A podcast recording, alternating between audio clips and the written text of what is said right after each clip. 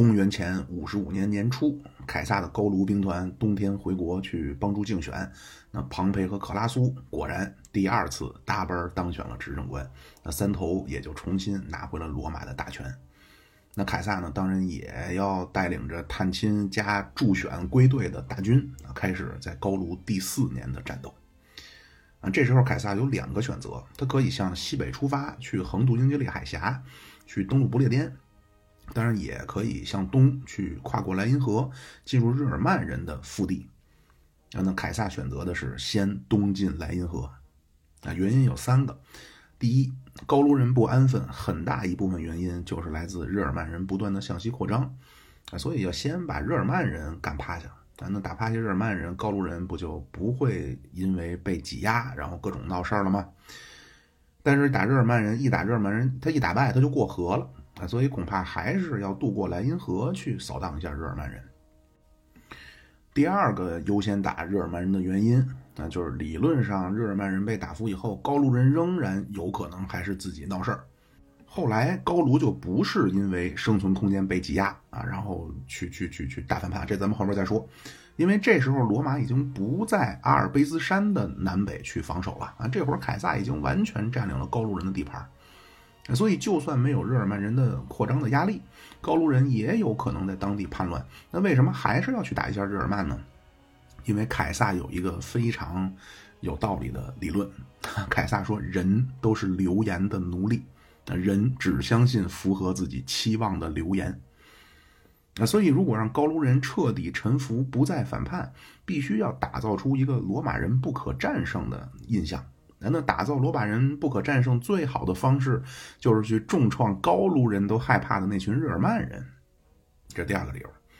啊，再加上第三个，那就刚好这年，就又有一群日耳曼人啊，准确来说是两群日耳曼人渡过了莱茵河啊，这叫瞌睡遇见枕头。那所以凯撒呢就决定先向东啊，进入广袤的莱茵河以东的日耳曼人腹地，哎，等解决了后顾之忧以后，再向西去登陆不列颠。所以凯撒的军队重新集结完毕以后啊，就一路北上，越过塞纳河，然后穿越比利时，横切荷兰的南部啊，再从德国的西北到了莱茵河的下游。那那两群过了河的日耳曼人也听说了啊，就凯撒大军朝自己来了。而且这凯撒来者不善啊，之前就已经把日耳曼人部落联盟的首领给打败了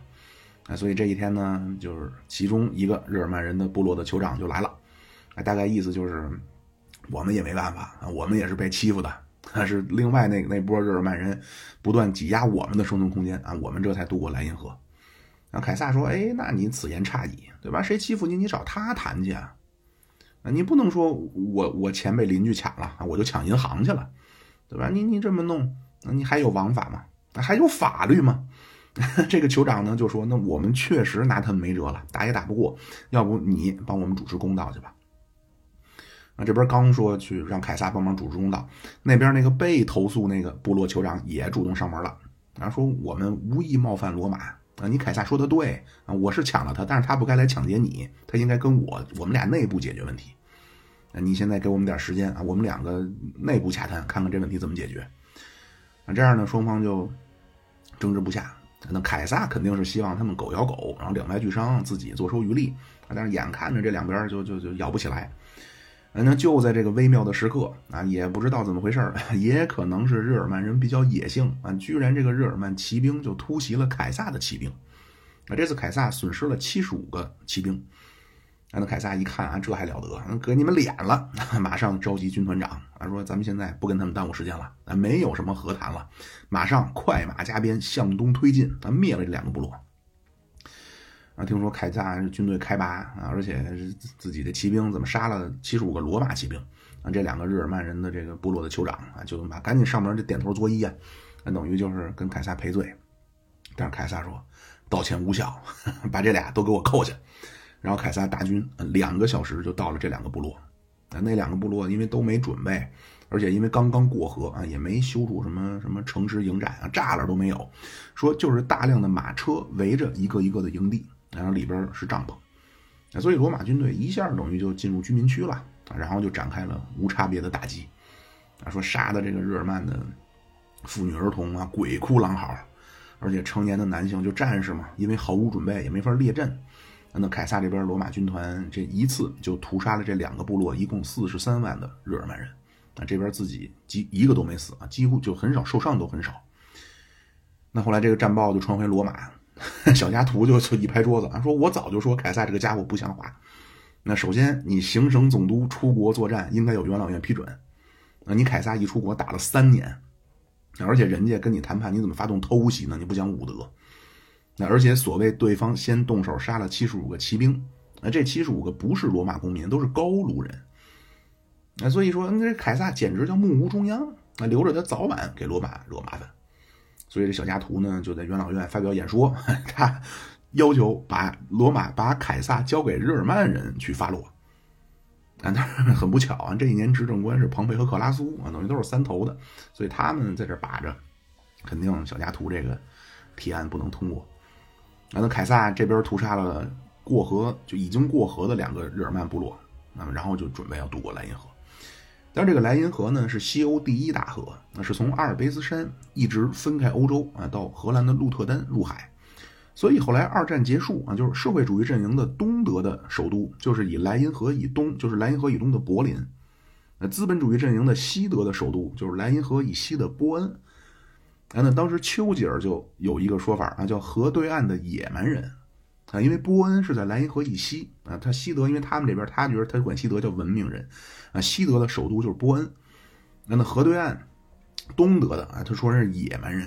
啊，这个除了有当时冷战的这个因素之外啊，那如果以一个因为欧洲人呢都是精神上都是就精罗嘛，精神罗马人，以当时罗马人的视角，莱茵河就是分开野蛮和。被开化的这种分界线，高卢人虽然也很落后，但是高卢人起码掌握了农业。那高卢人已经有了私有制，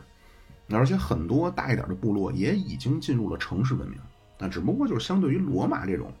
当时这种已经很成熟的文明来说，高卢还相对落后。但是莱茵河那边完全就是半原始社会。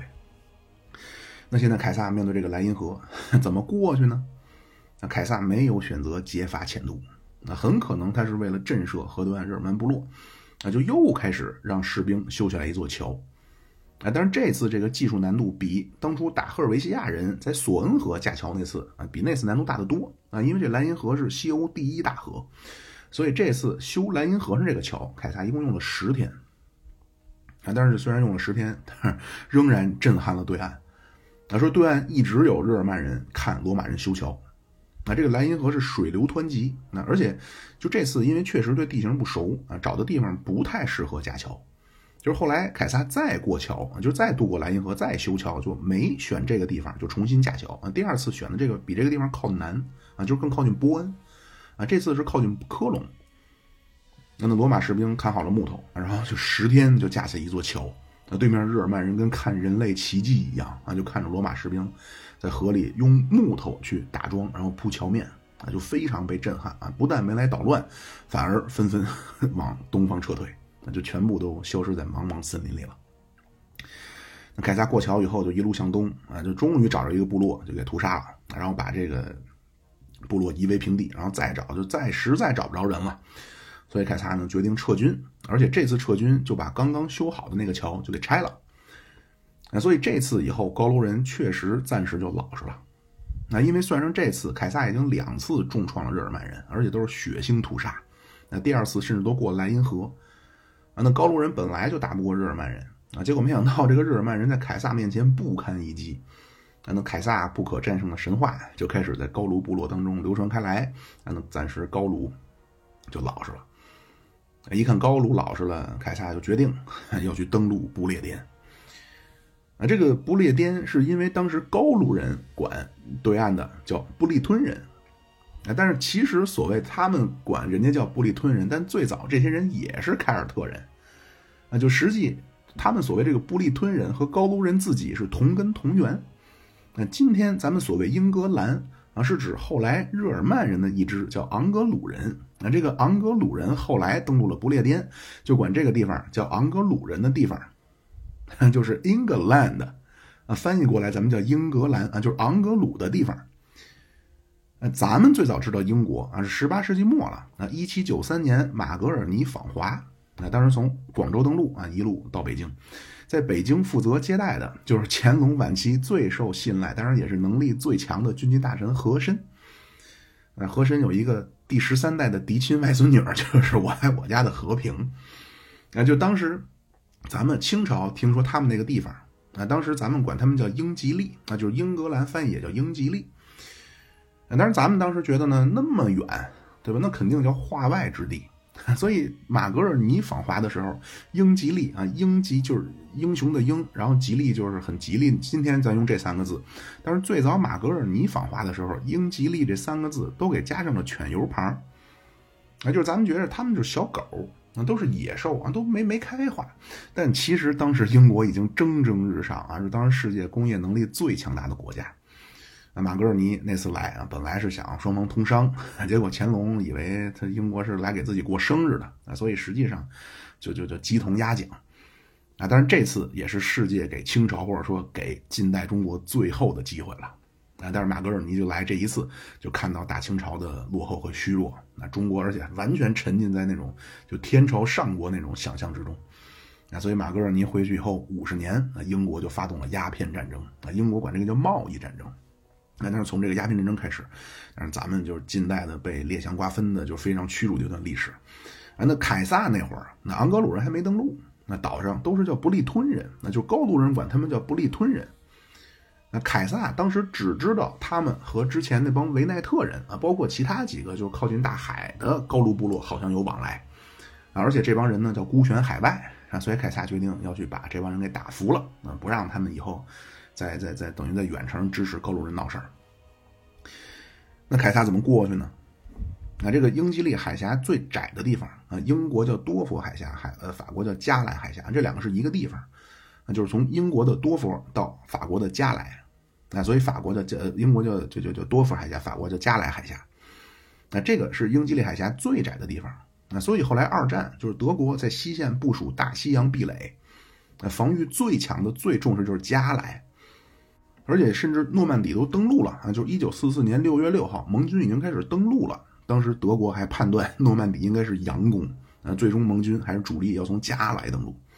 而且当时西线的司令啊，就是老将伦德施泰德和隆美尔出现了分歧。啊，伦德施泰德主张把装甲部队部署在纵深，啊，隆美尔要把装甲部队都放在最前线，就顶在海岸线。啊，最终希特勒就和稀泥，就让一部就把装甲部队拆成两半啊，一部分在滩头，一部分在纵深。啊，当然。这个咱们说回来，就是凯撒这次就是从加来出发渡过英吉利海峡，但是他自己说，他说如果你现在去一个未知的领土啊，如果去登陆，光考虑季节还不够，还要了解当地人的性格啊，了解地势，了解什么合适的港口。那凯撒说，这些人高卢人就这些情况，高卢人都不清楚啊，所以凯撒当时没有任何情报。那他呢，就先派出一批探路的啊，就先去看看啊，探探路啊，起码得知道什么地儿能登陆吧。啊，然后又同时让南方的布列塔尼亚的高卢人，然后让他们提供一些船只，等探路的五天以后回来了，大概说了说情况啊，大概什么风向，走多久能到对岸，就是高卢人的船也准备好了，那凯撒就开始第一次远征不列颠。啊，就这个，今天咱们可能就觉得呢，无非就是一次北伐诺森德或者探索潘达利亚，但是那现实情况比游戏复杂的多，啊，真实世界不是玩游戏。啊当时也没有指南针啊，也没有导航，那参照物就是天上看星星啊，所以只能晚上走。啊，那动力只能靠船帆，靠风，这个风，大西洋暖湿气流就往西北方吹。啊，所以其实离开大陆的，就是那个阶段，离开大陆的航行不确定非常高。那就之前那个阶段的船，所谓入海，基本都是沿着海岸线或者能不断找到岛屿的地方这么去走。那但是这次凯撒真正进入大西洋了。这次凯撒只带两个军团，啊，一共八十艘船，剩下六个军团全交给他最信任，当然也是能力最强的副手拉比埃努斯来镇守法国。等风力合适了，那凯撒夜里出发，那第二天上午，不列颠 终于出现在了视野当中。那所以这一天，就是公元前五十五年八月二十六号啊，丘吉尔说，大英帝国的历史就开始于公元前五十五年的八月二十六号。但是船一靠岸。啊，就是咱们现在也不知道凯撒哪靠岸，估计他自己也不知道。那而且八十艘船，因为都是靠风吹，出发以后很快就，而且就是夜里出发的，所以很快就互相找不着了。总之凯撒看见大陆以后，突然发现岸上站的就是丘吉尔的祖先土人。那据凯撒的描述，就是这些不列颠人全部是披着兽皮或者光着膀子，啊，身上都涂着青色的颜料。而且后来第二次凯撒再次进入不列颠啊，进入了不列颠的腹地，渡过泰晤士河，所以凯撒也了解了很多当地人的生活状态啊。凯撒说，当时的英国土人，南方还和高卢人差不多啊，起码还会种麦子啊，还能算个人。他说，北方的。这些布里吞人完全就是一群野人，茹毛饮血，不理发，不刮胡子，而且当时那帮人乱婚，那就是所谓当时不列颠土人的父子关系，就是夺走女性第一次的，那这个人就是今后这个女的和其他所有男的生出来的孩子的爹。所谓不列颠，当时不列颠土人，所谓他们的城镇啊，或者是聚集点啊，就只是用木头把这木头尖削尖了，然后。都插在一起排成栅栏，啊，这帮人当时也不会种地，啊，就是完全没有进入农业社会啊，都是吃肉，啊，除了打猎，就是养动物啊，会养鸡、养牛羊，啊，所以都是吃肉，然后吃鸡蛋啊，他们养鸡不吃啊，这凯撒专门提到了，说他们虽然养鸡，但是不吃啊，吃鸡蛋，然后喝奶，就是完全是一群就未开化的状态。但是这次就刚靠岸，这第一次到不列颠就刚靠岸，这会儿还没进入那么原始地区啊。就这次岸上的都是长发披肩、涂着原料啊，身上披着麻袋片的土人啊，眼睛都跟大傻子一样，都是直的。就是凯撒一靠近他们，他们就往凯撒这船队扔长矛、扔石头。凯撒一看这确实没法登陆啊，就一直等到下午，那一直陆陆续续就等着后续的船，然后一边呢还沿着海岸线就已经走出去十几公里了。啊，终于甩掉了土人儿啊！发现这个地方也没有人守着，凯撒决定舰队下锚，开始登陆。啊，但是很快又发现问题，因为确实没没遇到过这，这完全是一个新的领域啊！凯撒一决定下锚，发现他们因为郑州都是高路的那种大船啊，吃水特别深啊，所以很难靠岸，只能让士兵先跳水里，然后游到岸上去。但是这一边正游着泳，一边搬运物资呢，丘吉尔祖上土人 尾随而来。啊，就是当时高卢南部这些，一个是骑兵，一个是战车兵，啊，这个战车咱们是商朝开始用，啊，一直到秦汉，就大量的出土文物都可以证明，啊，最早是就是一匹马拉着一个车，啊，后来到秦朝变成四匹马，啊，所以咱们有一个成语叫驷马难追，啊，就是咱们春秋时期作战的主力就是这个战车，啊，当时战车编队是一辆车，车里三个人，底下七十二个跑着的，啊，外加二十五个负责后勤的，啊，所以。这一共是一百个人啊，这一百个人叫一胜。那春秋时期，你成为强国的标准，你就成为的千胜之国啊，就是你一次战争得动员一千辆战车。那每辆车车里三个，然后后边七十二个跑着的，二十五个负责后勤的，等于一共得动员起来十万人去打仗。但是那个历史阶段，就咱们春秋阶段，西方世界最厉害的就是斯巴达的方阵啊，斯巴达方阵全部是步兵啊，是手持长矛，然后稳步前进。那咱们战车是马拉着，那后边那个车就那个斗叫羽，那就那个这这昆羽万国就是那个就就很很复杂那个字，啊里边坐三个人，中间是驾驶员啊，就是就是驾马的，然后驾驶员左边是一个神射手，啊右边是一个身枪体健、手持超过五米长枪的一个人，啊等于射手主要是。DPS 射手负责远程打击，拿长矛的这个就负责清扫靠近射手的啊，等于给他创造一个优良的输出环境。啊，当然战车的问题就是只适合在平原上去正面会战，那所以慢慢战车就变成就只是主帅做的这么个东西。后来到楚汉争霸，那就是刘邦的御用驾驶员就是太傅夏侯婴，啊，就是刘邦刚开始打不过嘛，就频频拉裤兜子啊，就是每次打败了就是这个夏侯婴同志，然后靠着高超的。驾车技术啊，带着刘邦一路跑，啊，就这个夏侯婴可能是就是大家知道咱们中国用战车的最后的故事了。那当然后来到卫青的时候啊，也用过战车去去打匈奴，但是随着咱们汉朝和匈奴一作战，啊，战车就告别历史舞台了。那汉武帝打匈奴打了四十四年，那汉武帝打匈奴大概就是罗马的格拉古兄弟改革，一直到苏拉反攻罗马，大概就是这个阶段。然后那卫青霍去病打的叫漠南无王庭，啊，那汉朝为了和匈奴作战啊，武器升级，就骑兵都装配环手刀啊，身披玄铠，啊，步兵大量都装配弩，啊，所以骑兵的机动优势和射程优势就都不行了。那咱们中国呢，因为没有这种就和匈奴打仗嘛，他没有这种平原会战，所以咱们也不再用战车了。那那不列颠当时还是很原始的这种战车作战，而且他们和咱们春秋时期那种也不一样啊，他们是战车一马后边拉着一个斗，斗里站满了人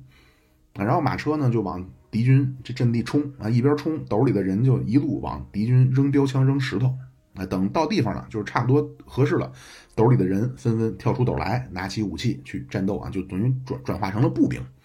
然后这转成步兵，这帮人打呢，驾驶员就把马就把那个战车就开走了，啊，到边上去等着去，等步兵打赢了或者打败了，啊，就是要么去追击敌人，要么就自己逃跑，他再来接这帮步兵。啊，就这次登陆最凶险的不是土人战车，那而是罗马士兵都要带着武器去下海游到海滩，那等于你得先把武器运到岸上才能列阵作战，所以一开始的时候相当的惊慌失措。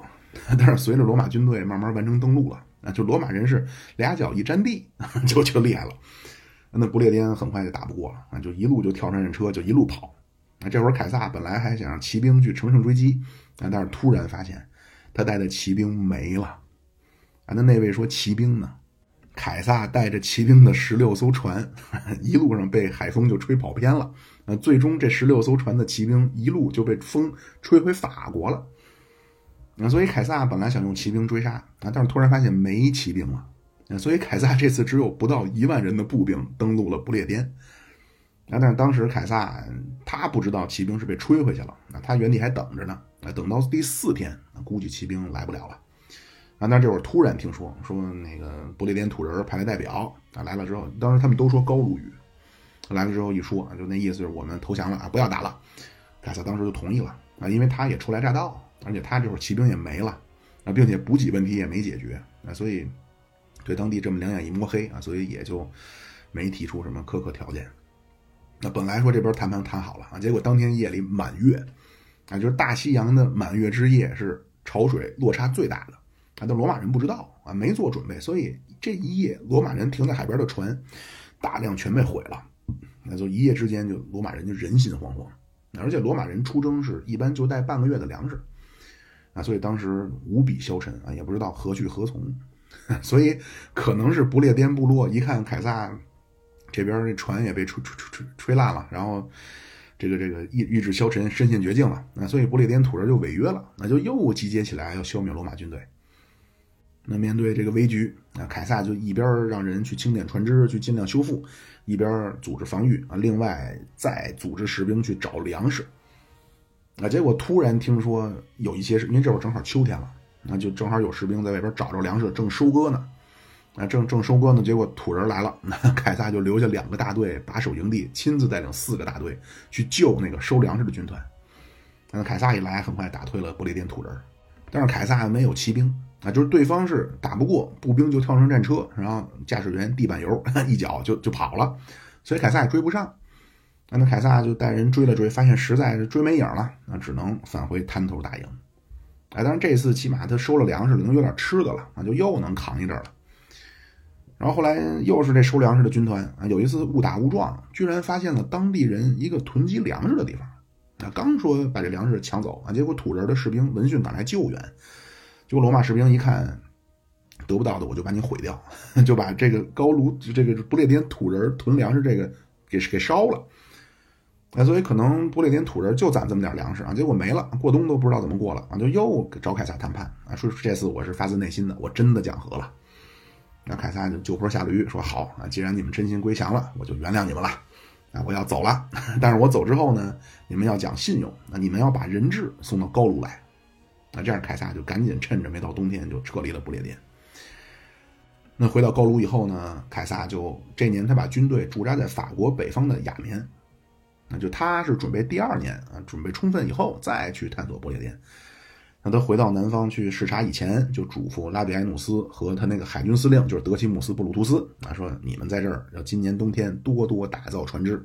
而且这次咱们不要太高的船啊，因为大船没法登陆啊，还是要打造那种矮的能划桨的帆船啊，这样能方便登陆，那省得你之前一年就是登陆部队都只能先跳到海里去游，游到岸上去。啊那这一年呢，凯撒就把战报就寄给了罗马。啊，首先他这一年首先是渡过莱茵河啊，进入日耳曼人的领地，而且屠杀了一个部落，当地人屁都没敢滋。啊，另外呢，还去了一个之前罗马人听都没听过的地方，这个地方叫不列颠。所以，不元老院又在罗马举办了一个庆典，而且这个庆典就刷新了之前凯撒消灭比利时联军以后的那个十二天的记录。那这次罗马给了一个十五天的在罗马的庆典。那这年冬天呢，凯撒军队还有一个非常重要的人事变动，那就之前一年，就卢卡会谈以后，凯撒就把西塞罗的弟弟就带到军队当中。那这一年的冬天，凯撒军队走了一个得力的帮手，那这个人就是小克拉苏。因为那边就他那个爹，就是六十岁的老财主克拉苏，那要去东征帕提亚，那所以这次凯撒就给了克拉苏自己五千高卢骑兵当中的一千，那还有当年三十五岁年富力强而且能独当一面的得力干将小克拉苏，啊，就是凯撒这次对克拉苏的鼎力支持，啊，结果没想到成了自己给曾经债主最后的一次回报。那一直负责镇守法国北方的小克拉苏的离开，那本来可能凯撒也以为只是一次借调，那结果就成了凯撒和爱将最后的告别。那这个克拉苏远征帕提亚，全军覆灭啊，这个之前咱们说过，就不重复了。啊，另外这一年呢，凯撒还告别了一个人，就是他的娘奥利亚。那就他们凯撒和他妈的母子关系特别好，啊，但是因为凯撒远征在外，也没能见到最后一面。到第二年，凯撒南方视察三省完毕，那就回到了亚眠。这会儿拉比埃努斯报告，那这一个冬天打造了六百艘船，而且说了，就之前不列颠就土人那边不是说送人质嘛，啊，说到现在人影都没见着，啊，所以正好有了借口，那凯撒就把三个军团交给拉比埃努斯，啊，让他稳定高卢，而且负责要就等于给他的不列颠远征军去去定期运送补给。然后这次凯撒亲自到加来啊，他这次带着五个军团、两千骑兵，一共六百艘船。那而且因为害怕，就是之前就是因为骑兵单独走嘛，所以这次万一再被吹跑偏怎么办呢？所以这次凯撒是安全起见啊，就把骑兵和步兵混着编。那这样凯撒再次扬帆远航，兵发不列颠。啊，这次还是晚上出发啊，但是夜里又是风向跑偏，啊，凯撒船队又被吹得偏离预定航线了。啊，那这次运气好啊，这次刚好被吹到上次那个适合登陆的那个地方附近。而且这次到了登陆地方，发现没有任何的土人严阵以待。啊，后来凯撒抓到俘虏问啊，说这次土人看凯撒这么庞大的舰队，全吓跑了。那这次凯撒计划要深入不列颠的内陆，那所以凯撒先分了六千人把守滩头，看好船只，然后亲自带领部队一路北上。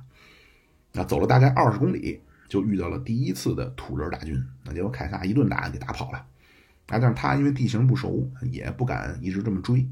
啊，这次凯撒第二次进军不列颠，这次是稳扎稳打，那而且他改变了，就过去很长一段时间以来，罗马都是骑兵单独编队，那这次凯撒是骑兵和步兵混编，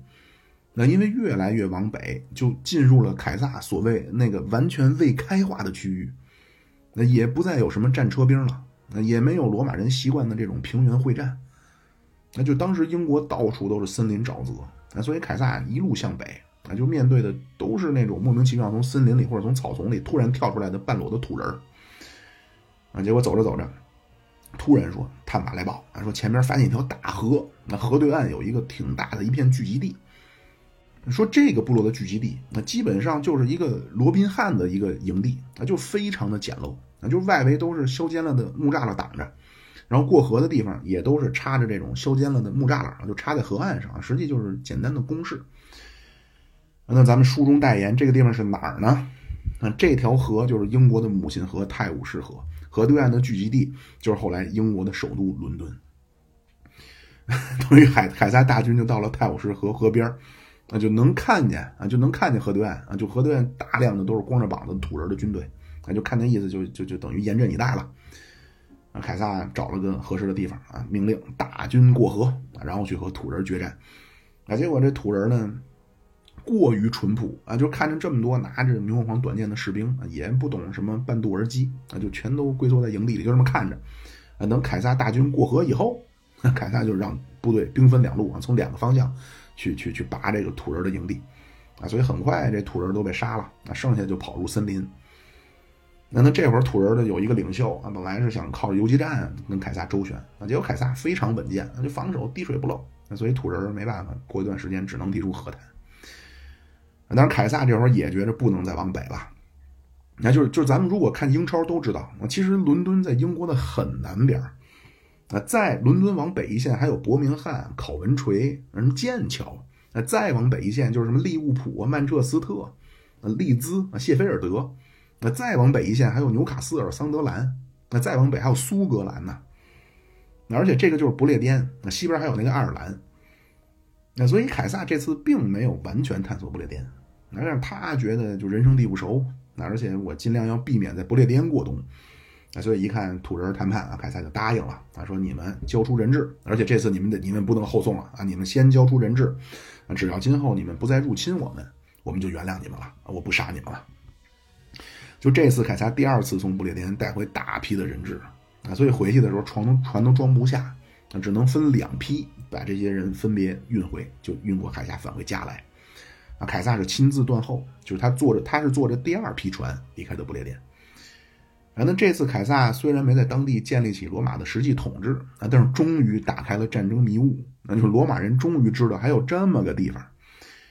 啊，那后来就是一世纪的时候，罗马很多文学家，就是维吉尔什么的，就是不列颠，在他们的嘴里就成了类似咱们中国说天涯海角的这么一个代名词。那凯撒带回这批人质。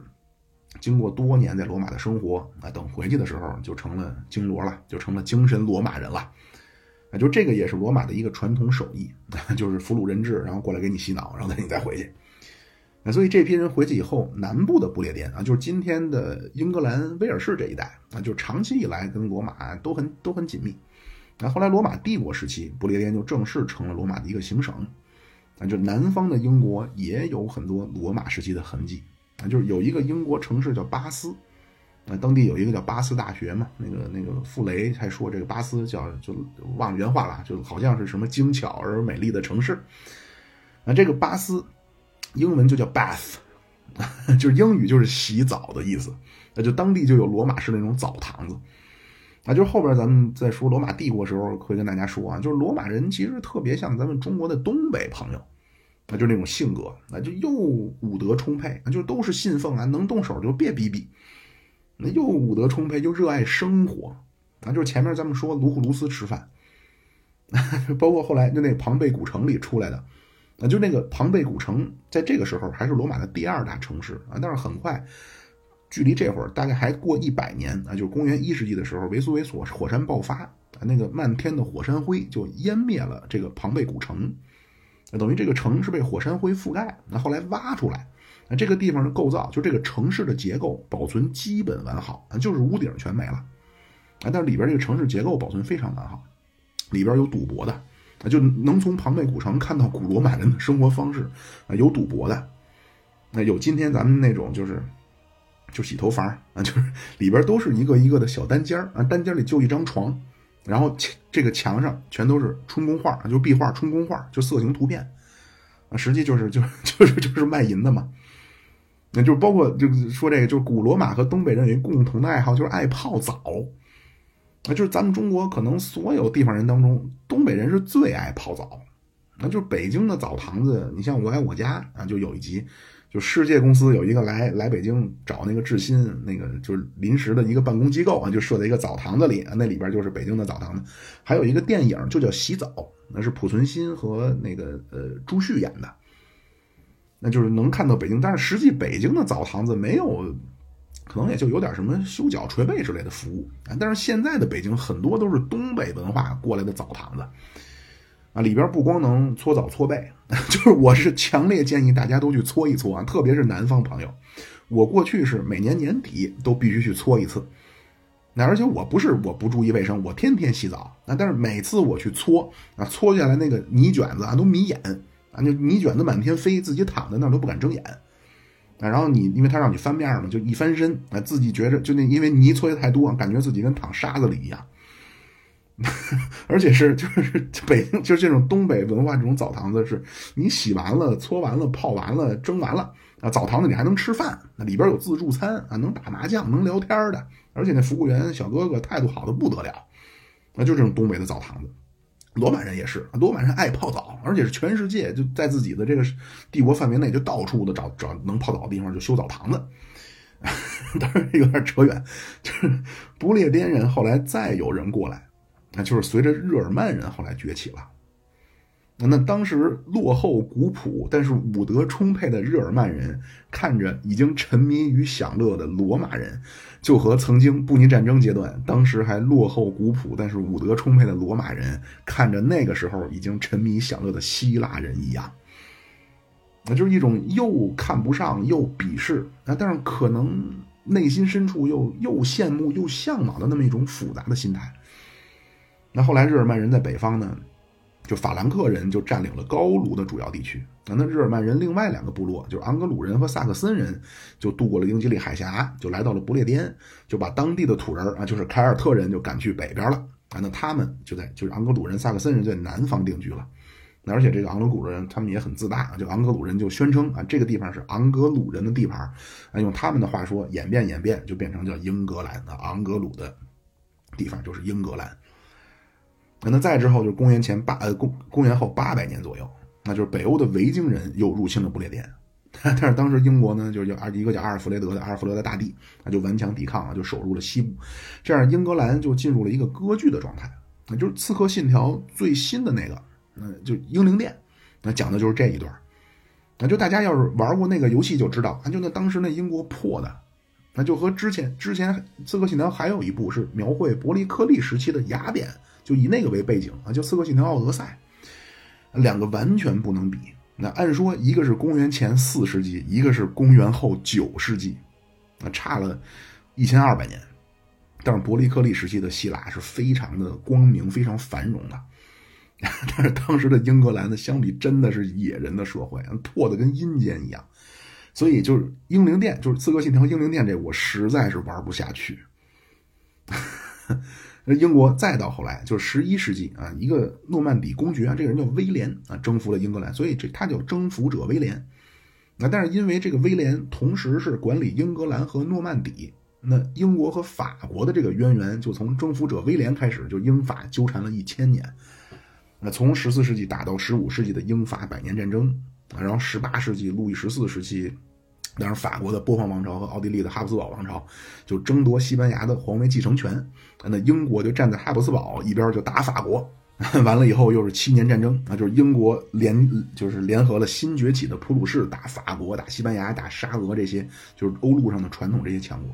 那这样七年战争，法国就失去了加拿大，包括美国大量的海外殖民地。那再之后，法国就进入了历史上最高光一个时期啊，就是拿破仑横扫欧洲。那英国这个阶段就组织参与了七次反法同盟。那再之后，英法基本就是统一阵线了。那就克里米亚战争就是英国、法国对抗当时疯狂扩张的沙俄。那那一战呢，就是英国、法国包括俄国啊，以他们为首叫协约国去对抗德国、奥地利，包括土耳其这些啊，他们当时叫主呃同盟国。那二战就是英国、法国，但是法国二战很不露脸，就是英国、法国、包括苏联、美国这些啊对抗德国、日本啊。当然之后这些就是从英国宗教改革，然后进入资本主义，那思想文化上一些很关键的人啊，从弗朗西斯·培根到约翰·洛克、大卫·休谟、埃德蒙·伯克、亚当·斯密、杰里米·边沁，那就这些咱们后面都慢慢再说。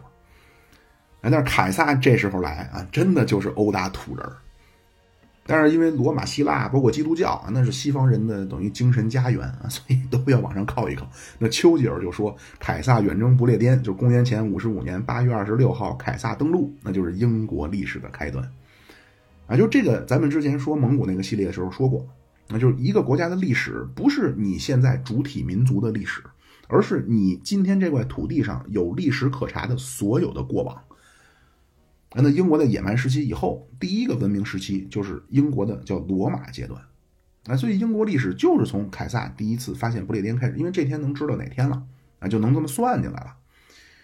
啊，但是我估计啊，英国应该没有人说啊，罗马时期不能算英国的历史。那为什么呢？那大家可以想一想，啊，我真的我非常的认为，就是大汉族主义的很多宣传，其实就是一种通过互联网的舆论战。那就本来咱们这儿民族团结挺好的，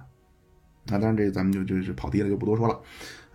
那凯撒这边呢，等于结束了第二次的远征不列颠，就回到了高卢过冬。那但是这一年的冬天，凯撒又迎来了两个噩耗。那一个是自己的女儿那个尤利娅死了，那一个是自己麾下九千人全军覆没。那就是尤利娅这时候已经嫁给庞培五年了。哎，就是虽然两个人最早的出发点那肯定就是政治婚姻，但是这庞培和尤利娅两个人感情好的不得了啊。但是之前一年呢，这尤利娅刚刚就是流了一次产啊，所以本来流产以后身体很衰弱，那再加上庞培军人出身，而且老当益壮啊，那就什么来着？那十八新郎，呃，十八新娘八十郎啊，苍苍薄发对红妆，鸳鸯被里成双夜，是一树梨花压海棠。这个庞培相当了得，尤利娅刚刚流产，很快又怀上了，啊，所以到这一年生孩子的时候，尤利娅大出血，那尤利娅就死了。那生下来这个孩子呢，等于这个是庞培的，就老来得子的庞培的小儿子啊，当然这不是庞培唯一的儿子，那等于是庞培的等于幼子啊。如果要是活下来的话，也是凯撒的孙子。那这个孩子过了几天也死了。啊，说这个这个这个尤利亚死了以后，庞培叫悲痛欲绝呀，到什么程度？为什么说他和尤利亚感情好？不是说装的或者怎么样？庞培后来居然把尤利亚埋在罗马的战神广场了，那就罗马的战神广场也叫马尔斯广场，那是埋历代罗就对罗马有重大贡献，包括国家的就是历代帝王的这么一个一个地，相当于咱们的八宝山革命公墓礼堂。那这个这个庞培居然把尤利亚埋在那儿了。所以他真的是无比的悲伤，那就是他对凯撒的女儿，最早是出于政治联盟的角度，但两个人感情特别好。那另外一边，凯撒的痛苦之情，那肯定那更可以想象。那而且凯撒是前一年亲妈死了，这一年女儿又死了，等于两个至亲啊，前后脚。那西塞罗就说说这个是对凯撒大大的不幸。那所以西塞罗给他一个朋友，当然这个人也在凯撒的军队里。那西塞罗给他写信，他说西塞罗说：“我简直没有勇气告诉凯撒这个噩耗。”那这个是凯撒这尤利娅就凯撒的女儿死了。那另外一个坏消息就是凯撒这一年过冬的时候损失了一个半军团，那就是一共九千人啊，包括凯撒一个非常重要的幕僚叫萨比努斯。那这是怎么回事呢？那本来之前凯撒过冬的时候，都是把镇守高卢的部队集中起来啊，放在一个最有可能闹事的高卢部落附近啊，等于镇着，让他自己南下。但是这一年，就公元前五十四年这年的时候呢，这个这个当地高卢大旱啊，所以小麦收成不好，所以五十四年公元前五十四年年底，公元前五十三年年初的时候，就不能把部队再驻扎在一起了。如果都驻扎在一起，粮食供应不上，所以这一年凯撒呢就把军队分别驻扎在六个地方。啊！但是为了不让各个击破啊，他保证每个过冬的营地距离都在一百公尺、一百五十公里以内。所以一旦出现什么意外啊，互相都能救。那那凯撒在上一年全军过冬的那个地方不是在雅棉吗？啊，凯撒是坐镇雅棉，把这个几个大营都部署安顿好了。等各地都发来信报说军粮问题也都解决了，那这会儿凯撒才出发南下，就要回到南方的行省去处理政务啊。但是就这会儿就出事了。这个萨比努斯呢，他是带领一个军团，外加五个大队，那等于一个半军团，一共是十五个大队，九千人。那就他本来到了他驻扎的这个地方，这个地方呢是一群叫厄布隆尼斯人的地方。啊，那这个地方，这厄布隆尼斯人这群这他们这群人是在凯撒这几个大营里最靠近东北的，所以最接近日耳曼人啊，也是因为就长化高卢人本来就比较野野性，比较的不文明。啊，不不能叫不文明，就那意思啊，就不开化。所以凯撒对这儿也是最重视。啊就别的地方都是一个军团啊，就萨比努斯这儿，凯撒部署了一个半军团。啊，那来了以后呢，当地这个布隆尼斯人也就提供粮食了，而且这首领也亲自来营地送粮食啊，也欢迎萨比努斯在这儿过冬。但是很快，半个月以后，厄布隆尼斯人就突然发起一次进攻。啊，但是很奇怪，就上来一打啊，萨比努斯刚要组织大规模反击，厄布隆尼斯人跑了，就撤退了。啊，这萨比努斯正纳闷呢，就他和下边人正研究呢，这到底怎么回事啊？之前都说挺好的，而且这帮厄布隆尼斯人战斗力也很差啊，干嘛莫名其妙挑衅一下呢？正研究呢，厄布隆尼斯人在外面就大喊啊，说马上罗马人，马上你们派人过来，我们有要事禀报。啊，那萨比努斯就派了一个使者过去啊，回来萨比这个这个使者就给萨比努斯送来了一封厄布隆尼斯首领给他写的一封信，那，意思就是说我之所以给你写信，完全是为了报答凯撒之前对我们的优待。他说我们厄布隆尼斯是一个很小的部落啊，根本也从来没有奢望说去打败罗马大军，但是我现在是要告诉你，那现在不是我们要怎么怎么样，现在是整个高卢人开始全体大反叛。那而且高卢人不光自己统一起来，分别要围攻罗马驻扎在各地的大营，而且高卢人现在已经联系好了日耳曼人。那日耳曼人大军已经渡过了莱茵河，一天就能到这儿。然后，说我们现在是被迫加入了高卢联军。那我建议你们赶紧现在转移去罗马人在涅尔维人的大营，或者在雷米人的那个大营。那如果你们要去要通过，因为你们要去转移嘛，你们如果通过我们的地盘，我们绝对放行。啊，祝你们好运。让他看到这封信，那萨比努斯就倒吸一口冷气呀！那他就说：“那赶紧，现在必须刻不容缓，马上放弃大营，战略转移。”啊，但是他的副将不同意。啊，他副将说：“现在咱们也没有听到集结号，没有听到集结号擅自撤离，那有违罗马军人的荣耀。而且说出去，咱们现在九千人啊，粮草充足。那为今之计，应该是先派人通知凯撒啊，咱们在这兵力足够防守了。啊，更何况你怎么知道这个厄布隆尼斯人说的是真的？”万一其中有诈怎么办？所以双方呢就争执啊。那当时下边的十五个大队大队长和这个每个大队的首席百人队长全都赞成那个副将，就是都在这防守，然后赶紧通知凯撒，等着凯撒指示啊，看看是安排救援还是指示咱们去哪儿，还是凯撒那边通过外交途径去解决。啊，当然听到这儿，各位，你要是萨比努斯，这会儿你怎么办？那咱们都可以试试，就是如果自己在历史当中能活几集，那萨比努斯最后连续开了几次会议，还是说服大家决定走。那既然走，那你到底是去涅尔维人的罗马大营，还是去雷米人的罗马大营呢？那这时候驻扎在涅尔维人地盘过冬的是西塞罗的弟弟，那驻扎在雷米人地盘过冬的是凯撒最厉害的副将拉比埃努斯。啊，当然，如果去西塞罗弟弟的地方，就要渡过这个厄布隆尼斯人的这个地盘啊。那如果要去拉比埃努斯的地方，就要路过另外一个什么什么部落地盘。所以萨比努斯呢就决定啊，既然厄布隆尼斯人已经给咱们通风报信了啊，所以他们看来是可靠的啊，所以基于这个，咱们就去西塞罗弟弟的这个地方。结果刚出发三公里，那在这个厄布隆尼斯人呢走的好好的，那路过的这个地形叫两山夹一谷。那萨比努斯这军队先头部队马上眼看着要出谷了，突然间就杀声四起，那前面和背后都杀出来很多高卢战士。萨比努斯定睛一看啊，竟然是厄布隆尼斯人。啊，他一看见这个，知道自己中计了。但是萨比努斯呢，还是那带领军队从上午一直抵抗到下午。那他当然，他罗马军队都是用盾牌形成这种防御圈，但是眼看着防御圈被压缩越来越小，那最后觉得可能实在是不行了。那就这会儿，他那个当初主张坚守阵地不走的那个副将啊，这会儿是脸上受重伤啊，脸已经完全破相，满脸的血。那近乎绝望的萨比努斯就提出和厄布隆尼斯的首领谈判啊，说希望你们还是能够放过罗马军队一条生路。那结果得到要求是，那你就是萨比努斯，你现在带领你的副将和你所有的大队长一起来，那你们全部解除武装，咱们进行谈判。啊，但是那个副将，因为他脸上都已经完全花了，所以他 觉得有损军容啊，他就没去。结果萨比努斯带着所有的大队长一放下武器离开部队，这厄布隆尼斯人马上就对罗马军队展开围攻。那但是萨比努斯，因为他那副将因为正好没去，但是也没办法，手底下没有大队长了，所以军队也没法调动指挥啊，最终力战而死。那最后一个守着罗马银鹰战旗的旗手，一看大势已去，那就是他这个就是全军覆没这个军团叫。凯凯撒的第十四军团，那，他就把这个军团的旗子就投向了厄布隆尼斯人，那就企图用这个造成最后的杀伤，所以他就把旗子当成标枪扔出去啊，扔出去就自杀了。最后只有零星几个士兵啊，拼死逃出包围圈啊，穿越了森林，爬着到了拉比埃努斯的营地。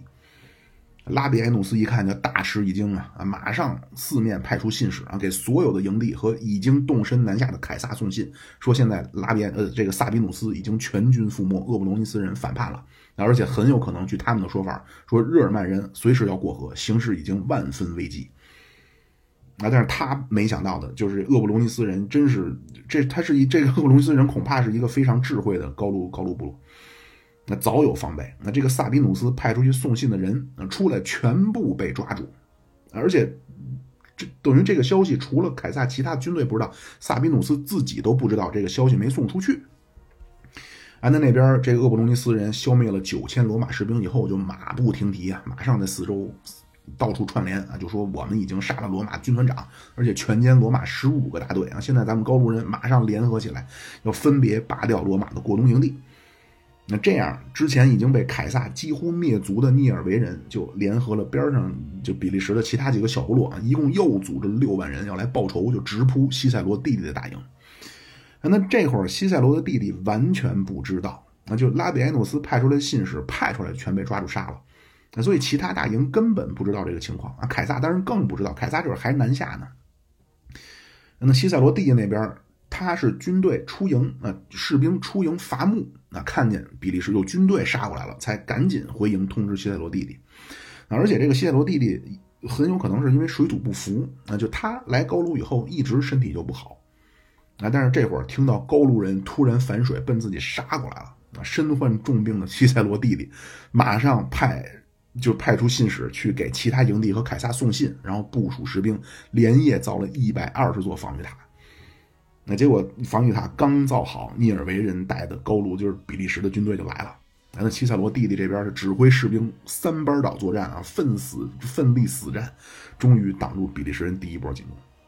那那这会儿等于涅尔维人一个方向过来，厄布隆尼斯人从另外一个方向围过来，那而且故技重施。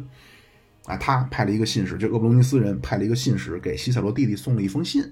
那信里边说啊，我给你们送信完全是基于凯撒对我们过去的恩情啊。现在你们的情况很危急，整个高卢的东北全部团结起来啊，罗马所有过冬营地都在被围攻，而且日耳曼人马上要大举渡过莱茵河。而且呢，现在你们萨比努斯大大部队已经被歼灭，啊，萨比努斯也被杀了。那你现在情况万分危急，你必须赶紧转移。我被迫加入高卢联军，那你现在可以去雷米人驻扎的。拉比埃努斯那边，啊，但是你现在涅尔梅人那边已经纠结几个部落组成联军啊，你不要走涅尔梅人地方，你来走我的地方啊，我们给你行个方便。啊，详细情况你放下武器，随时找我来详谈。那谢塞罗弟弟就让使者就带话回去，那说打仗的事儿我肯定不如凯撒懂，但是我知道我绝不会听敌人嘴里说出来的话。那另外你说什么让我放下武器去谈判？啊，我作为罗马军人，没有凯撒的命令，我不可能放下武器。而且很多大事儿我说了不算啊，我就是在这看摊儿的。啊，既然你说这个事儿这么事关重大，你赶紧去联系凯撒。所以这个厄布隆尼斯人一看，啊，对圣斗士使用两次的招数，看来就无效了。那所以这样，比利时联军呢就开始，因为他第一次强攻没攻下来，啊，所以就决定就在周围就就造基建啊，就等于把这个基塞罗弟弟要困死。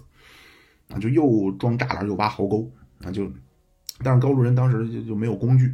啊，说都是拿拿着作战的刀剑啊来挖土啊，甚至用手刨，然后拿衣服兜着土，那就这么施工啊，这样连续抢加班加点干了三天啊，比利时人挖出来了一条围着西塞罗弟弟大营的，一共周长二十公里的包围网。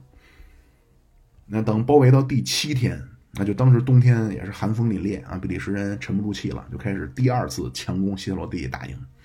啊！但是西塞罗弟弟就指挥罗马军队，真是英勇抵抗，就是顽强作战，守着自己大营，这样激战了一天啊！从早上一直打到太阳下山，比利时人看还是打不下来，就退回去啊，准备困死西塞罗弟弟。但是这会儿西塞罗弟弟也觉着不对了，那因为求援信第一时间就送出去了，怎么还没回信？哎，所以西塞罗弟弟就判断啊，估计是送信的被抓住了。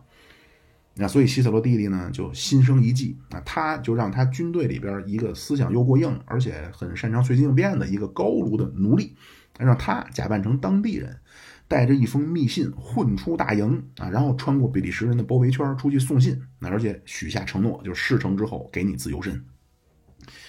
果然，这次消息传递出去了。啊，这样一直到这个时候，凯撒才知道萨比努斯的十五个大队的九千人已经全军覆没，西塞罗弟弟正在被围攻啊，就事态非常危急。那并且就是凯撒觉，如果这个事儿传到整个高卢啊，估计就多米诺骨牌效应，就没法收拾了。啊，那这会儿凯撒距离拉比埃努斯和西塞罗弟弟有二百五十公里以上的路程，而且身边一个军团都没带。那怎么办呢？那凯撒马上先给拉比埃努斯写信，那说你那边如果安全，马上去涅尔维人的这个领地去救西塞罗弟弟。那而且你出发必，因为他驻扎在雷米人地盘，你要去救他的时候，必须带着雷米人高层的人质。然后又凯撒又调遣另外两个大营的部队，那说你们现在分别派出部队，咱们在雅棉会合。这样呢，凯撒这么一番调遣啊，最终凯撒设想的是能有一个满编的军团，就是拉比埃努斯的那个军团和两个不免满编的兵团，能去救西塞罗弟弟。啊，结果凯撒一路飞奔到了雅棉以后，那接到了拉比埃努斯的信。信里边就说，就是他拉比埃努斯那边最后几个重伤的士兵，就等于那个萨比努斯那边逃过来最后几个士兵，到他军营第一时间他就知道了。那而且当时他也第一时间已经派派人给各个大营，包给凯撒送信。那说既然现在你刚知道，那估计就是送信的人出意外了。那萨比努斯说：“我这边雷米人现在绝对可靠。”啊，但是现在呢，周边有一个其他的一个高卢部落，那他们虎视眈眈，来势汹汹。那现在他们距离我四五公里的地方已经安营扎寨了。那萨比努斯说：“我判断，我现在最好的选择不是去救希特罗弟弟，那我要坚守大营，伺机消灭那个高卢部落。”凯撒一看这个拉比的这个萨斯拉比埃努斯这个判断啊，一个就给回了一封信啊，说你的判断是对的。但是这样一来，凯撒原计划的三个军团，然后还能兵分两路去救西塞罗弟弟，啊，就等于变成只能他一个人带着两个严重不满编的军团，一共不到七千人去救西塞罗弟弟。啊，那当时包围西塞罗弟弟的一共有六万人。那那凯撒到了西塞罗弟弟被包围的地方，他先用高卢人看不懂的希腊语写了一封信，啊，然后找了一个手下的高卢骑兵，啊，就把那封信。就捆在一个标枪上啊，让这个高卢的骑兵去去送信。那就是如果没法突破包围，就把这个标枪扔到希特罗弟弟大营里去。啊，结果呢也是非常的那什么，就这个标枪扎在了西塞罗弟弟的这个塔楼上了。那这扎上去两天以后，西塞罗弟弟的营地里的士兵才发现啊，怎么高处还扎着一个标枪啊？拿下来之后发现有信。啊，看了信以后，西塞罗弟弟就在营地里给士兵大声朗读。啊，就是说凯撒现在说了，就那意思就是你们干的非常好，现在我凯撒来了，剩下的工作交给我了。那那包围厄布隆尼斯这个这个不是 就是包围这西塞罗弟弟的厄布隆尼斯人和涅尔维人，包括其他的这个众部落，得知凯撒来了啊，所以就主动撤出包围，就开始扑向凯撒。那这次凯撒第一人少啊，凯撒只有不到七千人。啊，另外因为凯撒一路赶来啊。所以所有士兵都没带几天口粮，那那凯撒就必须抓紧时间以少胜多。那那这次凯撒本来人就少，而且这次凯撒安营扎寨的时候，这个这个凯撒安营扎寨地方有一条河，那河岸上有一个丘陵，所以凯撒这次安营扎寨的时候，故意让这营寨都就是排的特别密啊，就是距离非常小，所以比利时人看来凯撒营地很小，所以估计人那更加是少的可怜，所以第一印象就掉以轻心了。而且凯撒呢那边还让骑兵先主动出击啊，但是嘱咐好了，就只许败不许胜，稍微一接触，马上掉头就跑。跑回来，凯撒就紧守大营，高挂免战牌。这样过了几天，高卢人觉得那看来罗马军队已经士气全无了，对吧？那边萨比努斯叫不堪一击，那凯撒那是避而不战。所以这样，比利时人就决定啊，说既然那个河也不深啊，咱们他们趟着水就过来了。啊，那凯撒就嘱咐自己的士兵啊，稍安勿躁啊，一直他在山上等着，等比利时军队大军过河，准备上缓坡了，那凯撒还压着啊，说不着急，不着急，等比利时人全都过河以后啊，就他们先是往罗马的这个阵地扔标枪，那这会儿罗马人还没反应啊，那比利时人觉着，看来罗马人确实被吓破胆了，那结果凯撒突然下令啊，打开营门，吹响号角，全军出击。这一下，比利时人措措就怎么说措措手不及，措不及猝不及防。而且这些长发高卢人本来就是冬天都穿着兽皮，那么在罗马人的视角当中，那简直就成了待宰的羔羊啊！就罗马的重步兵从山上一路冲下来啊，势如破竹。那当然，比利时人他掉头往回跑，肯定他下坡也有那个速度加成啊。但是你那个就是被追杀呀，而且你背对敌人，完全丧失还手能力啊，而且。过河的时候，在河里你是能走的，但是在河里你不能跑。那所以凯撒又让骑兵一路掩杀，那比利时人大败而归。而凯撒这一次击败比利时联军，一个牺牲的都没有。那那打跑比利时人以后，那凯撒就进入了西塞罗弟弟的大营。那双方一见面，两边都无比惊讶。那西塞罗弟弟惊讶的是，凯撒这么一个注重仪表的人，居然第一次看到凯撒头发蓬乱、胡子拉碴。啊，凯撒惊讶的是，出来列队欢迎他进入大营的罗马士兵和基层指战员全部身负重伤，那就几乎没有一个没受伤的罗马士兵了。那么凯撒进入大营以后，先隆重表扬西塞罗弟弟，啊，然后叫了每个大队长、每个百人队长的名字，那挨个说出他们的名字，然后说你们都是罗马的英雄，啊，说你们无愧是罗马银鹰战旗之下的勇士。那底下士兵虽然都身缠绷带，但是一个一个无比感动，气势高涨。那这次凯撒不到七千人就打败了六万的比利时联军的消息很快就传开了。那拉比埃努斯那边那个比利时人听说这个以后也就跑了。那拉比埃努斯一路追杀，就把那个部落基本消灭。那部落首领自杀。等于公元前五十四年年底、五十三年初的这个危机就暂时就解除了。那凯撒呢也就决定啊，这次我就不南下了啊，我就留在高卢过冬。那就相当于他要亲自坐镇、亲自部署，啊，要部署开春以后，把高卢所有有战斗力的部落全部镇压收复。啊，但是这一次呢，因为凯撒他真是史无前，就凯撒这个人用兵特别珍惜那个士兵的生命。就是咱们听到有些评论，就是将这个这个领兵领兵大将，就有的人会说谁谁谁啊。这 第一个出现在我头脑中的名字，我好像觉得不太方便说。但是有的人就那种不计伤亡的啊，但是凯撒不是，凯撒特别珍惜手下士兵的生命。就这一次，真是史无前例，一次损失了九千人。那所以凯撒呢，这次就利用这个冬天，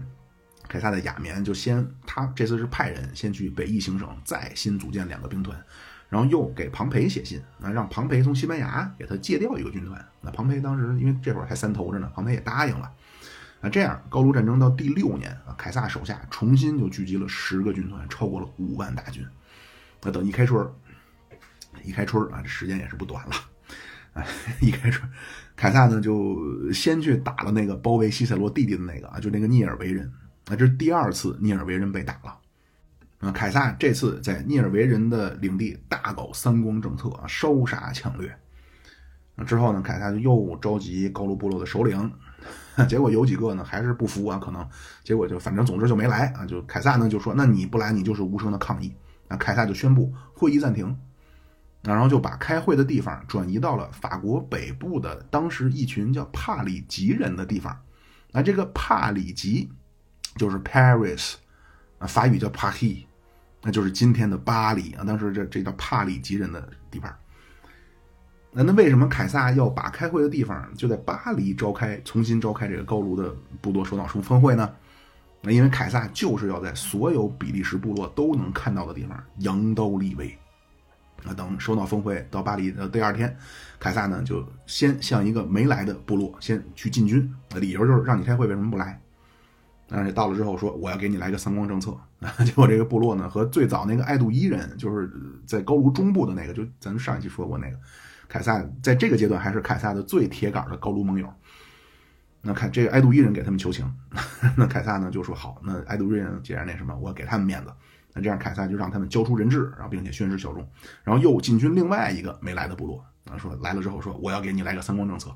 那这个部落，这个这个部落呢和比利时最早投降的那个雷米人关系特别好啊，所以雷米人就来求情。那凯撒就说好，看在雷米人面子上，你们交出人质，宣誓效忠，我不追究了。然后凯撒自己就从法国的东北通过比利时就迂回到了德国的西部，然后他的副将拉比埃努斯就带着另外一路人马从兰斯进军莱茵河。那这次这个拉比埃努斯的目标是打一个坚定的反罗马的部落，那叫特雷维利人。那就这会儿特雷维利人已经和日耳曼人勾结好了，那就他们已经修好了营地，等着日耳曼人过河了。那另外，凯撒这次追杀的目标 就是那个厄布隆尼斯人，就是使诈去，就是这个这个干掉萨比努斯的那帮。那那拉比埃努斯是去牵制，去去干掉那个要和日耳曼人会合的那个特特雷维利那个部落。那两边分别完成之后，两边完成会师。那这次凯撒进军一路是烧杀抢掠啊。那就虽然没抓住厄布隆尼斯人啊，但是沿途的部落必须全部交出人质，发誓效忠，而且必须保证以后绝不能和厄布隆尼斯人有任何来往。那凯撒这边，因为厄布隆尼斯人他他可能确实嗅觉很敏锐啊，他就一路跑。凯撒这边是没抓住厄布隆尼斯人，但是那边拉比埃努斯捷报传来，那说我已经打败了特雷维利人。啊，拉比埃努斯是他先发现特雷维利人经常来大大大营周围探路，那结果来了几次呢？他发现规律了啊，有一次他就亲自率领骑兵就突然出击，一下就把特雷维利人探路小分队全杀了。啊，结果没想到意外收获是探路小分队里居然有特雷维利人的族长。啊，那特雷维利人已被打败，听说消息以后的日耳曼人也就放弃了过河的计划，就掉头又回森林深处了。那等凯撒和拉比埃努斯一会合。那凯撒决定再次渡过莱茵河，必须去追杀那帮厄布隆尼斯人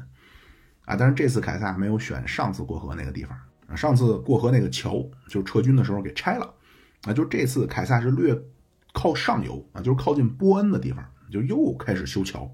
啊。能看到凯撒修桥，那日耳曼人在对岸又一看人类的奇迹啊，又走了，就消消消失在了茫茫的条顿森林里。那凯撒这次就要探索条顿，条顿森林就是黑森林。那这次凯撒进入条顿森林，就看到了很多之前没见过的。那有巨大的鹿啊，有野牛，还有各种就南欧见不到的，就是珍奇动物。那就是凯撒那个高卢战记，除了讲他怎么打仗之外，那还记载了很多他的工程工作啊，比如怎么造桥啊，啊怎么打造的工程器械呀，这些工程器械都什么样，怎么用。那就像一个，就是这这部分都就是很很工科的那么那那么一种感觉。另外呢，这个高卢战记里还记载了大量的等于是边疆的各种风土人情。啊，那凯撒就说，相比之下，高卢人是有被同化的可能的。那但是日耳曼人完全不可能被同化。那因为据凯撒说，说高卢人这会儿已经学会了种麦子，但是日耳曼人还在狩猎，啊，主要食物还是肉蛋奶。啊，那高卢人。已经信奉了，就是今天咱们讲话叫人格化的神，那就是无论是希腊还是罗马，都是信奉人格化的神。但是日耳曼人这会儿还崇拜山川日月，那高卢人这会儿尊重私有财产，那日耳曼人还是原始的公有制。那高卢人也开始追求舒适的生活啊，但是日耳曼人完全对舒适的生活没有任何概念啊。说在日耳曼人的世界只有两种人，一种叫胜利者，一种叫被征服者。那日耳曼人的目标就是不断对外杀戮、对外扩张、对外掠夺，而且说这帮日耳曼人身材魁梧、勇猛善战。啊，那高卢人用今天的话说，就是处在一个进入城市文明、农耕文明和回归原始的野蛮狩猎文明的一个十字路口。所以凯撒的结论就是：如果放任高卢不管。那就如果还和过去一样守住阿尔卑斯山的这条防线，很有可能高卢人最终被日耳曼人征服，然后最终就是被同化回去，那就退回野蛮社会。那样的话，他们距离罗马就越来越远。那所以不如主动去同化高卢人啊，而不是把高卢人拒之门外。那就是咱们汉武帝啊，就是赶尽杀绝。那后来到唐朝，对周边民族叫机密怀柔政策啊，就李世民自比就就被周边民族封为天可汗。那而且不管你什么民族都来啊，来长安都给你都让你当官儿。那包括罗马就最早大西庇阿其实就是要这样，那就是不要赶尽杀绝，那你杀不完。老家图当年就是主张要赶尽杀绝，那谁敢反对罗马，罗马就灭了谁，那直到都杀服了为止。那当然凯撒等于第二次渡过莱茵河，这次呢在河对岸也没有发生想象中或者大家期盼的什么摧枯拉朽啊，什么惊天决战啊。或者甚至就这次就连最后抓住厄布隆尼斯人，给萨比努斯和手下九千士兵报仇都没抓住，那也没消灭任何的日耳曼部落的主力，啊，就是完全就是一次地理探险。那那凯撒觉得，如果再去孤军深入，啊，粮食没法保证，啊，就因为当地一望无际的森林没有农田，啊，所以凯撒呢前进一番觉得不太合适，就撤军了。而且这次撤军，凯撒桥是拆了一半那而且在莱茵河的西岸，就是靠近高卢这边，他修了一个四层高的瞭望塔，那并且留了六千士兵来把守莱茵河渡口。那个意思就是，如果你来这个日耳曼人再敢蠢蠢欲动啊，我再架桥杀回来啊，架桥我只要一半时间就够，因为他桥留了一半啊。总之，经过第二次凯撒渡过莱茵河，那他的结论就是日耳曼人是不可能同化的，啊，对日耳曼人就是要隔离。那就是别让他再过来打高卢人就完了啊！那凯撒回到雷米人的地盘，那这个雷米就是今天巴黎东北的兰斯那就是这个时候，凯撒还有一个心头大恨没除呢，就是那个骗了萨比努斯的厄布隆尼斯人。那就他们这会儿不是跑没影了吗？啊，但是凯撒觉得如果再去搞搜山捡海啊，代价太大，那所以凯撒用了一条毒计，就驱虎吞狼。啊，凯撒昭告所有高卢的这高卢部落，那说今后你们再见到厄布隆尼斯人，可以随便屠杀，随便掠夺他们，而且你们抢了厄布隆尼斯人的东西啊，抢过来就是你们的，我绝不会追究，绝不会过问。啊，这个就相当狠毒啊！这个只是一下，北方的高卢人，那甚至连河对岸的日耳曼人。都迫不及待地加入了围剿厄布隆尼斯人的队伍。那另外还有几个不太服管的高卢部落，那凯撒就把他们的部落领导全部当场残忍处决。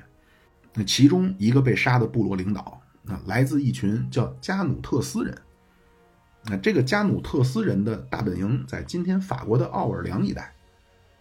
那那这个加努特斯人看到自己的族长被残忍杀害，那心里也就埋下了仇恨的种子。啊！而且这一年，因为厄布隆尼斯人的带头反叛，让罗马人不可战胜的神话破灭了。那很多比较敏锐的高卢人就发现，看来罗马厉害的无非就是凯撒。那只要避开凯撒，好像能打。啊！当然这时候凯撒呢，他不知道高卢人的思想变化。那在凯撒的视角，那他已经把那些好战的，而且频繁和日耳曼人勾搭连环的高卢部落全部解决了。这样，凯撒呢就动身回到南方。那凯撒回到南方三省以后，就听说了这一年的夏天，克拉苏率领的东进兵团啊，东征大军几乎全军覆没。那这个咱们上也不是，就反正之前说过，那就是卡莱战役啊。苏雷纳就是这个这个这个帕提亚的青年贵族指挥官，苏雷纳用反曲弓的轻装骑兵完全克制罗马重步兵。啊那克拉苏一死，元老院马上就要利用这个时机要干掉三头啊，所以元老院就选择来拉拢庞培。那那庞培这时候随着凯撒那边捷报频传，那他自己也觉出来了啊，看来三头获利最大的是凯撒，那而且庞培本身自己没什么政治理想啊，只不过庞培是从小习惯了当那个罗马第一人啊，但是你现在凯撒你起来了啊，再加上小娇妻就是凯撒的女儿也死了，所以庞培很可能越看比越就是比他小六岁的那个前任岳父越看他越不顺眼。而且这一年，那个克劳狄乌斯，那就是当初给凯撒戴了绿帽，后来凯撒去高卢以后就留他在罗马。啊，他作为护民官驱逐了西塞罗的那个花花公子。啊，就这个克劳狄乌斯和共和派的一个人，啊，这个人就就就就不细说了啊。总之，两个人去竞选第二年的执政官，结果两个人闹矛盾啊，最后闹成两两边大打出手，那就闹成群体性事件了。那克劳狄乌斯居然就被打死了。那当然，克劳狄乌斯这个人呢，就就很微妙啊。就是一方面，他在护民官的时候呢，就作威作福啊，所以很多罗马人看他不顺眼；但另一方面，他当时是坚持每年给平民分麦子啊，所以有很多人支持他。那随着克劳狄乌斯一被打死，罗马市民社会就分裂了。那这会儿谁再来选执政官，都就这个执执政执政官就这个选举，实际成了一个烫手山芋啊，谁也不敢来接，谁也不敢来选。那谁报名选这种官，谁就被打，哎，所以这时候必须得有人能站出来镇镇场子。那那元老院就因势利导，首先啊，现在恐怕要平息混乱啊，可能只有现在的罗马第一人啊，就是庞培啊，以庞培的威望足以让大家闭嘴啊，所以这是一个千载难逢的机会啊，可以通过示好庞培，许给庞培一个什么荣誉啊，让庞培站在自己这边啊，这样。不但能注意到庞培，还能客观上平息骚乱。那那共和派呢，就决定去来拉拢庞培，就推出庞培。啊，当然共和派里最坚定的人对独裁这种字眼肯定受不了。哎，所以共和派就给庞培打造了一个全新的职位，叫单人执政官。那所以这一年就是公元前五十三年，对罗马真是叫多事之秋啊！那就是一开年，就北边的凯撒损失了萨比努斯和九千士兵，然后夏天就是东边的克拉苏东征殒命，那就三万东征大军全军覆没。啊，到秋天是，克劳狄乌斯被打死，然后庞培被提名了第二年的一个叫单人执政官。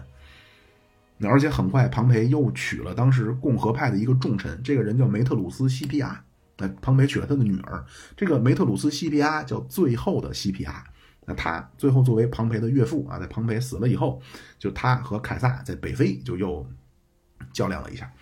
啊，这样呢，就庞培通过这个婚姻，那庞培彻底加入了共和派，啊，所以到这一年，当初的三头就一个死了，一个加入共和派了，啊，那剩下的平民派的凯撒，啊，当然这会儿他还顾不上罗马的事儿，啊，他要彻底解决高卢以后，再来料理罗马政治核心圈的权力的问题。那凯撒这年南下以前，啊，他对过冬的安排是把部队分别驻扎在高卢的中部。这个就非常奇怪，那因为高卢的中部是从高高卢战争开始以后最怎么说呢？最恭顺的，那就之前频频闹事儿的都是北方的，那就是相比之下文明程度还比较低的，那还那些未开化的比利时人啊，也叫长发高卢人，那一直闹事儿都是这些人，啊，而且凯撒之前一贯的做法都是每年冬天把部队驻扎在一起，驻扎在一个他认为最有可能闹事儿的地方，那等于镇在那儿。那只有前一年，就是因为粮草调集的问题啊，就只能被迫分散驻扎。但是这次为什么又分开了？而且为什么驻扎在了过去五年一直以来非常老实本分的中部高卢？啊，凯撒是怎么考虑的？他也没有写。啊，但是总之这个安排在第二年，就是公元前五十二年，救了凯撒和凯撒的高卢兵团。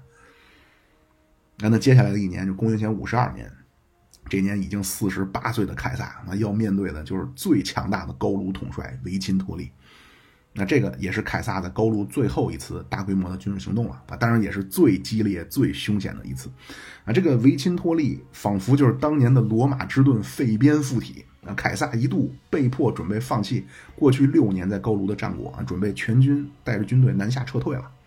啊，但是维金托利不想放虎归山啊，于是设下妙计。维金托利把自己当成诱饵，在阿莱西亚吸引凯撒找自己学耻啊，然后外围让高卢联军来合围凯撒，形成内外夹击。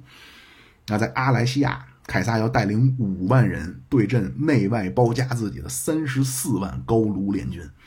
那而且高卢联军里还包括凯撒之前在中部高卢最信任的盟友埃杜伊人。啊，那这个维钦托利是怎么回事？那凯撒和维钦托利的几次对决又是一个什么样的过程啊？最后这次大决战啊，又是什么结果啊？当然，这结果肯定大家都知道啊，肯定是凯撒打赢了。但是这个过程啊，究竟啊是和孟良崮一样啊，是外援不利导致了这个维钦托利的围巾围歼计划失败，那还是说和蒙古大军围困襄阳一样啊，是断了所有的外援，最后活活困死啊？还是说和咱们解放长春一样啊，是城里的防守部队起义了？那还是和君士坦丁堡的陷落一样啊？凯撒难道掏出了什么类似乌尔班巨炮这种性质的破城神器呢？都不是。那下次咱们说凯撒和维钦托利的较量啊，包括最后一次决胜负的血战——阿莱西亚。